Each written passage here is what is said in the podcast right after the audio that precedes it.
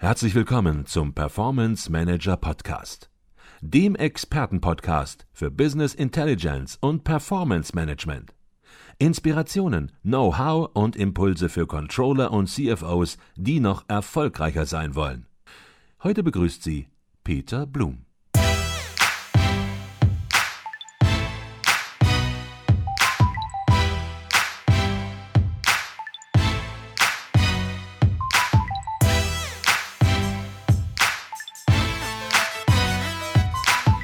Lass uns noch über ein anderes Thema äh, sprechen, Patrick. Und zwar, du hast 2008 äh, gemeinsam mit einem Partner die Health Media 21 GmbH gegründet. Das, das Unternehmensziel ist ja, möglichst viele Menschen zu wirksamen Methoden der gesunden Ernährung und Bewegung zu motivieren. Vielleicht kannst du ein bisschen was zu diesem Unternehmen sagen. Ist das das Unternehmen, was deine ganzen Aktivitäten, was Coaching angeht, äh, was Bühnenshows angeht, was Bücher angeht, was Coaching angeht, was das bündelt? Ähm, oder wie muss man das Unternehmen sehen? Das ist schon so. Also vom Jahr 2000 bis 2008 war ich die eierlegende Wollmilchsau die nachts auch nur Einbrecher vertreibt. Ich habe praktisch alles gemacht, von der Buchhaltung zum Verkauf über meine Vorträge. Damals war ich sehr intensiv in der Fitnessbranche unterwegs. Ja. Und 2008 war ein sehr anstrengendes Jahr, weil ich da in diesem Jahr alleine 170 Tage Vorträge gehalten habe ohne An- und Abreisetage. Also ich war praktisch permanent unterwegs. Und es war sogar das Jahr, wo ich in meiner viereinhalbwöchigen Sommerpause noch mein erstes Buch geschrieben mhm. habe. Okay. Zudem habe ich noch Kurzhörbücher verfasst. Ich war am Anschlag. Und Hört sich dann auch schon nicht mehr gesund an. Nee, das war dann tatsächlich schon wirklich am Anschlag, ja. aber ich bin belastbar. Das hängt auch mit meiner Gesundheit zusammen. Das war der Vorteil. Die Frage ja. ist, wie lange ist man so belastbar? Und dann gab es einen glücklichen Zufall, weil meine damalige Freundin, jetzt meine Frau, okay. einen Menschen trainiert hat im Fitnessstudio, Personal Training, äh, der Michael Diekmann heißt. Und mhm. so haben wir uns kennengelernt und der war damals schon 59 Jahre alt und äh, konnte eigentlich auf ein sehr bewegendes Leben zurückblicken, also ein sehr, sehr ähm, erfolgreiches Leben als Großunternehmer. Mhm. Und er hat das Feuer in meinen Augen erkannt, dass ich viele Menschen erreichen möchte. Mhm. Er selbst hatte gerade mit, mit meiner Methode, mit der Art der Methode, unheimlich viel abgenommen. Ich glaube 40 Kilo oder sowas. Mhm. Und dann haben wir uns einfach zusammengetan. Mhm.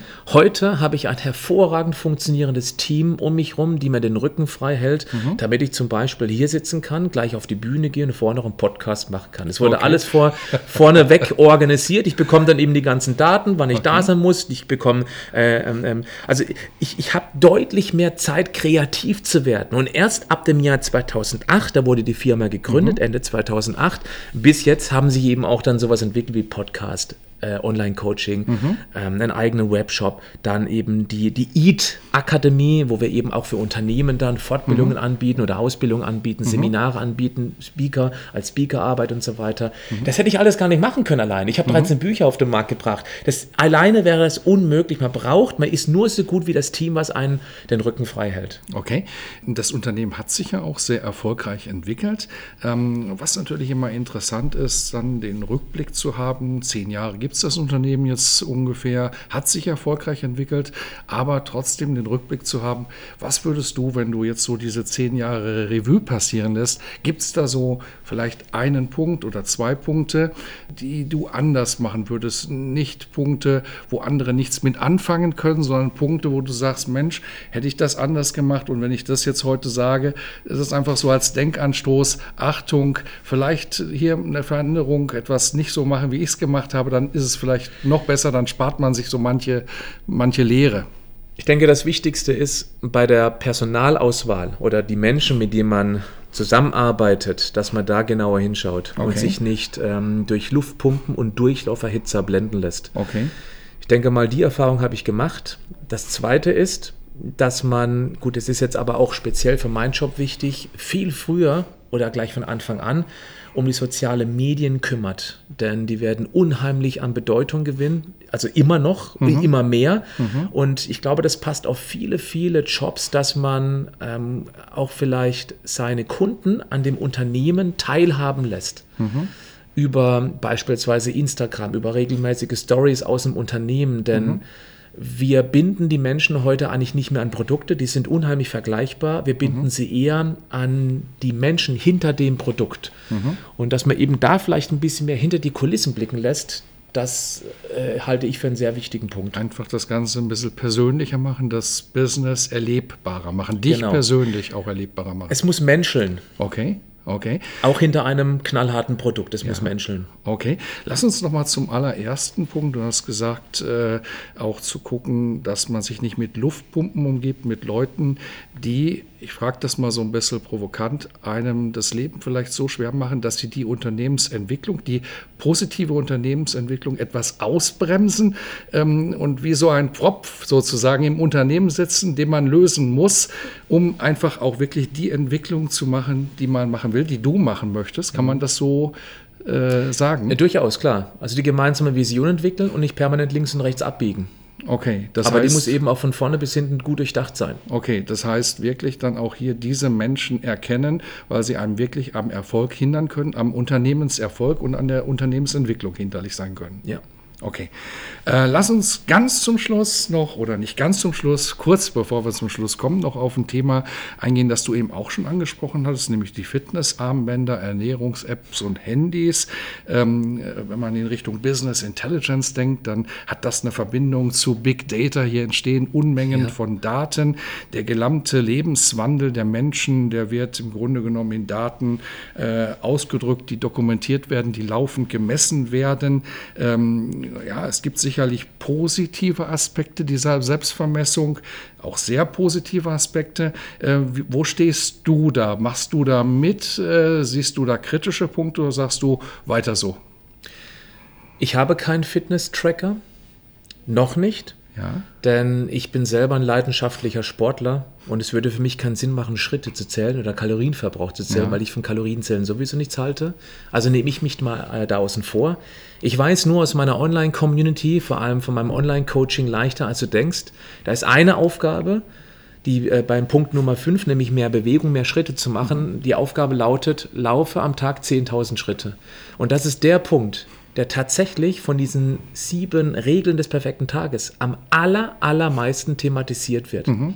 Den Menschen hilft es, einmal zu reflektieren, wie wenig sie früher gelaufen sind und wie stolz sie sind, wenn sie tatsächlich über diese 10.000 Schritte oder zumindest tendenziell zu diesen 10.000 Schritten mhm. zu kommen. Mhm. Und deswegen halte ich es tatsächlich für durchaus sehr sinnvoll, sich so ein Ding mal zuzulegen und sich mal selber reflektieren zu lassen. Mhm.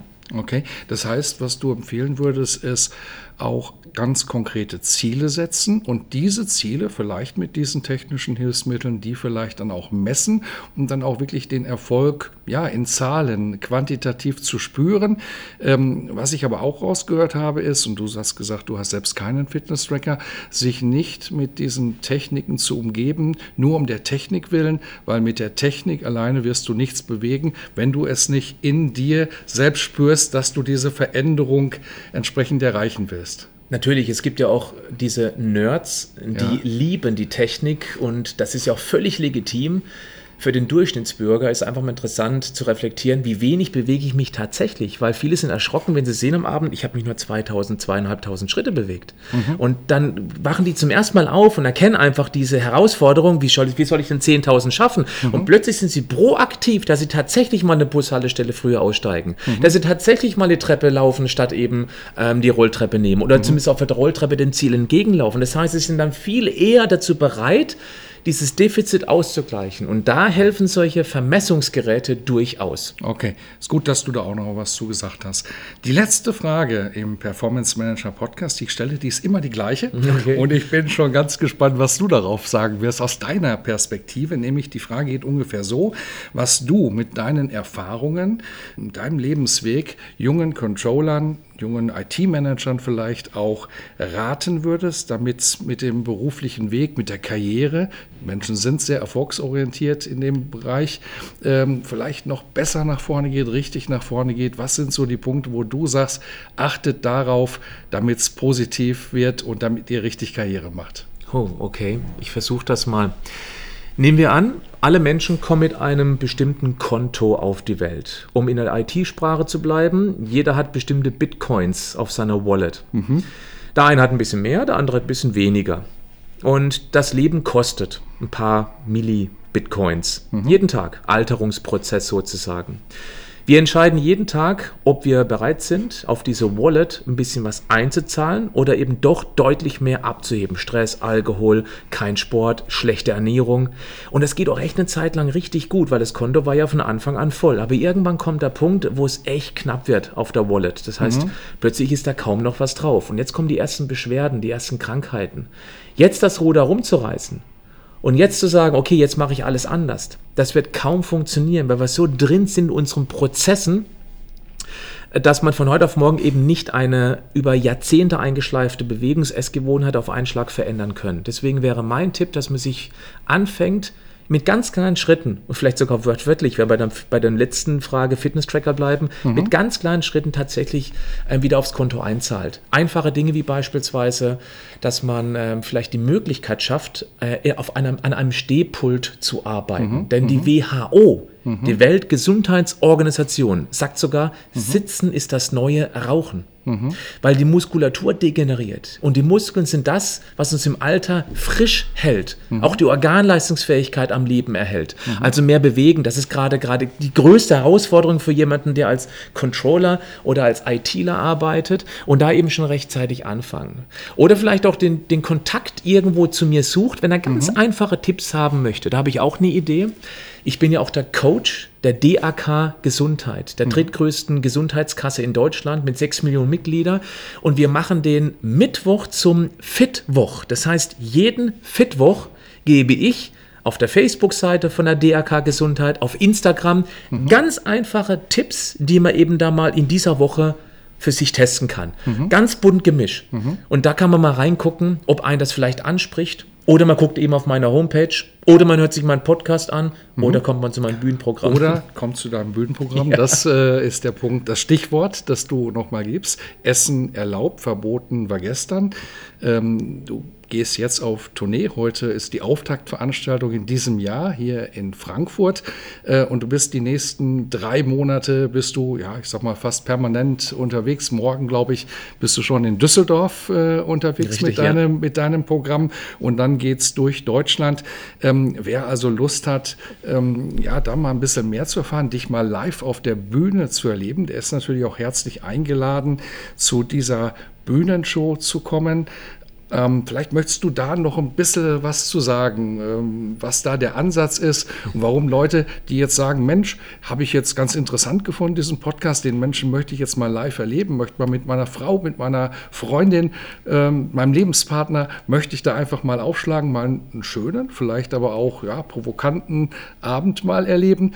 Ähm, warum sollte der jetzt dahin kommen? Oder ähm, wer gerne lacht. Ja aber eben nicht nur lachen möchte, sondern auch ein bis zwei oder auch drei tolle Ideen, umsetzbare Ideen für den Alltag mitnehmen möchte, ich glaube, der ist sehr gut aufgehoben bei meinem Programm. Äh, ich habe schon sehr häufig gehört, dass viele Menschen am Tag danach Bauchmuskelkater haben, mhm. weil sie sehr, sehr viel ähm, zu lachen hatten aber eben auch Nachhaltigkeit ist mir hier wichtig, denn das höre ich auch immer wieder. Ich habe viele Wiederholungstäter, die mhm. kommen nach irgendwie zum nächsten Bühnenprogramm nach einem Jahr und sagen, ich habe damals diesen Impuls, diesen und jeden Impuls mitgenommen, ich habe den verändert und seitdem bin ich ein anderer Mensch. Ich mhm. bin schlanker, ich bin wacher, ich bin gesünder, ich habe keine Erkältung mehr und solche Geschichten. Also wer sich zumindest rudimentär mit diesem Thema Gesundheit auseinandersetzt, aber mhm. dann noch viel, viel Spaß dabei haben möchte, mhm. Der ist bei meinem Programm mit Sicherheit sehr gut aufgehoben. Auf das ich mich schon sehr freue und äh, bedanke mich bei dir dir sehr herzlich, Patrick, dass du dir die Zeit genommen hast, jetzt vor dieser Bühnenshow noch diesen Podcast zu machen. Ich sehe hier schon hektische Leute rumlaufen, die sagen, Patrick muss zum Soundcheck. Der spricht heute Abend hier von einer etwas größeren Gruppe, kann man wirklich so sagen. Und äh, ja, das geht nicht äh, ohne Mikro. Entsprechend, der Saal ist riesig und von daher ähm, bedanke ich mich herzlich, dass du die Ruhe und die Zeit noch hattest, heute Abend uns wirklich ganz spannende Impulse zu geben. Haben wir noch was vergessen, Patrick, das, äh, was wir erwähnen sollten? Dann machen wir das natürlich oder aus deiner Sicht alles komplett? Vielleicht, wenn ich darf, möchte gerne. ich gerne den Podcast mit einem meiner Lieblingszitate abschließen. Gerne. Geht auch ein bisschen tiefer, kann man mal drauf rumkauen, drauf rumdenken. Und zwar, wir Menschen haben zwei Leben. Eines bevor und eines nachdem wir begriffen haben, dass wir nur ein Leben haben. Und deswegen bleibt gesund, aber macht auch was dafür. Ich glaube, der ging tiefer und da müssen einige drüber nachdenken. Herzlichen Dank für diesen Podcast. Sehr gerne. Patrick, danke sehr.